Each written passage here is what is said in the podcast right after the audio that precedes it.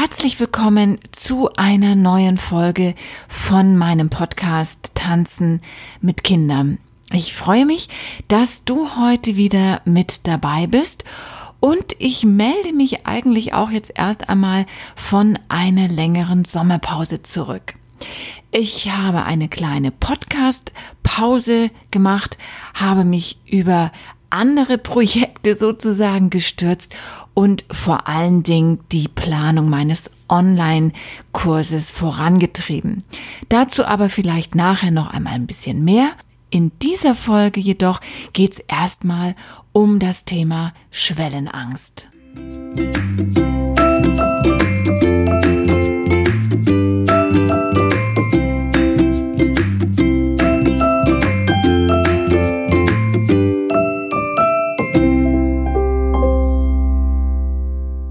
Heute möchte ich über das Thema Schwellenangst sprechen, denn gerade jetzt, so nach der Sommerpause, wenn alle wieder beginnen oder auch schon begonnen haben zu unterrichten, dann hat man immer wieder Kinder, die unbedingt zum Tanzen kommen wollen, die es aber dann in letzter Konsequenz nicht schaffen, den Saal zu betreten.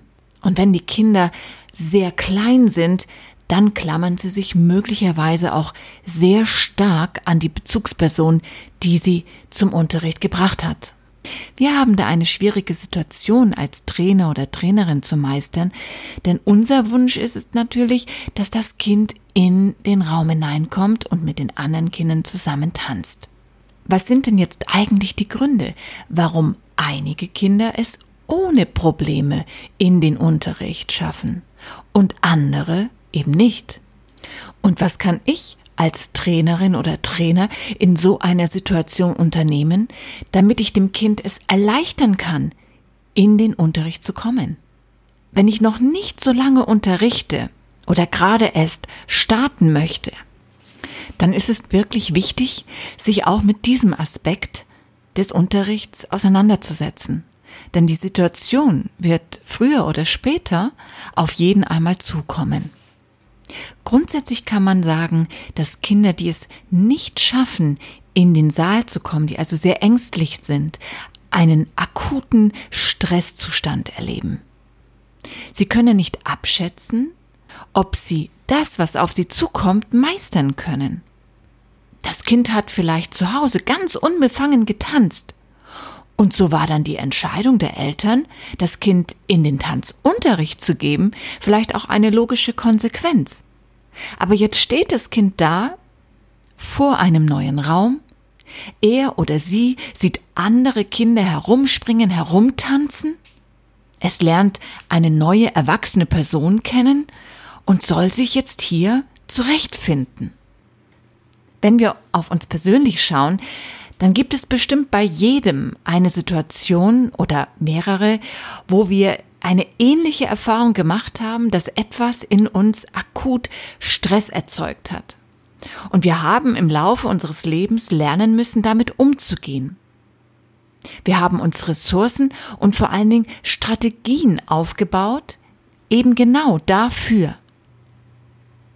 Aber kleine Kinder haben dieses große Feld an Strategien eben noch nicht.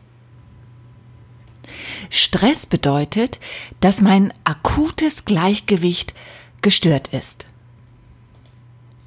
Der gesamte Organismus wird gefordert, sich auf eine neue Situation einzustellen und zu reagieren. Was ich unbedingt auch noch erwähnen möchte, es gibt natürlich auch positiven Stress. Aber der wird sich in dieser Situation natürlich nicht zeigen. Wenn ich in eine stressige Situation gerate, dann muss ich diese Situation erst einmal bewerten. Und von der Bewertung ausgehend greife ich auf Ressourcen zurück, die ich dann habe, damit ich diese Situation bewältigen kann. Und bei den Kindern in der Situation vor der Tür ist es eindeutig die Bezugsperson. Die Bezugsperson bietet mir sofort Schutz und Unterstützung. Das Kind greift fachlich gesprochen auf die soziale Ressource zurück. Das heißt, es holt sich Unterstützung von Menschen aus dem engen Umfeld, Menschen also, die das Kind kennt. Wir alle haben uns im Laufe der Zeit ein soziales Netzwerk aufgebaut. Familie, Freunde, Kollegen, all das gehört dazu. Und es ist wissenschaftlich erwiesen, dass das soziale Netzwerk für die persönliche Gesundheit extrem wichtig ist. Aus diesem Blickwinkel heraus wäre es natürlich eine unheimlich gute Unterstützung, wenn das Kind schon jemand kennen würde, der schon eben in dieser Klasse ist und tanzt. Die Unterstützung der Bezugsperson würde dann nicht zu 100 Prozent notwendig sein. Und die Chance, dass das Kind dann am Unterricht teilnimmt, also eben gemeinsam mit dem Freund oder der Freundin, diese Chance ist dann relativ groß. Wenn das Kind jedoch kein anderes Kind aus der Gruppe kennt, dann würde ich als Trainer oder Trainerin auf gar keinen Fall versuchen, das Kind aus dieser Situation von der Bezugsperson zu, sagen wir jetzt mal, zu entreißen. Man kann natürlich fragen und versuchen mit einer freundlichen, lächelnden, äh, positiven Einstellung zum Kind hin, das Kind letztendlich zu überzeugen, dass es nichts zu befürchten hat in diesen nächsten, sagen wir mal, 45 Minuten einer normalen Kinderklasse. Aber es ist nicht sicher, dass dieses Kind dir als Trainer vertraut, dass das, was du sagst, dann auch wirklich eintrifft. In diesem Falle sollte man dann wirklich überlegen, ob es nicht Sinn macht, zumindest im ersten Teil des Unterrichts und vielleicht sogar den gesamten Unterricht. Das musst du dann selber für dich entscheiden, was du denkst, dass der richtige Weg ist, dass die Bezugsperson am Unterricht teilnimmt im Sinne von Zuschauen so hat das Kind dann immer wieder die Gelegenheit, zu dieser Person zurückzukehren. Es ist nicht optimal, weil natürlich besonders schüchterne Kinder dann auch tatsächlich darauf zugreifen, dass immer dann, wenn im Unterricht etwas komplett neuartig ist, dass dieses Kind eben dann zur Bezugsperson läuft. Das wiederum ist natürlich dann auch nicht gerade wunderbar für den Unterrichtsablauf, weil es immer zu einem Abbruch, zu einer Störung kommt dadurch. Aber es ist zumindest eine Chance, diesem Kind zu zeigen, siehst du, hier passiert ja gar nichts und das nächste Mal, wenn du kommst, schaffst du es dann ja vielleicht auch schon alleine. Aus meiner Erfahrung kann ich sagen, dass ich viele, viele dieser Situationen schon erlebt habe. Und nicht jede Situation konnte gelöst werden. Also es gab auch genügend Situationen, wo die Kinder wieder gegangen sind. Und ich glaube, auch das hilft, dass das Kind vielleicht eines Tages wieder zurückkommt mit dem Vertrauen, damals ging es zwar nicht, ich wollte nicht, ich bin nicht gegangen, aber die Person, die mich da empfangen hat, die war sehr freundlich und die war sehr nett.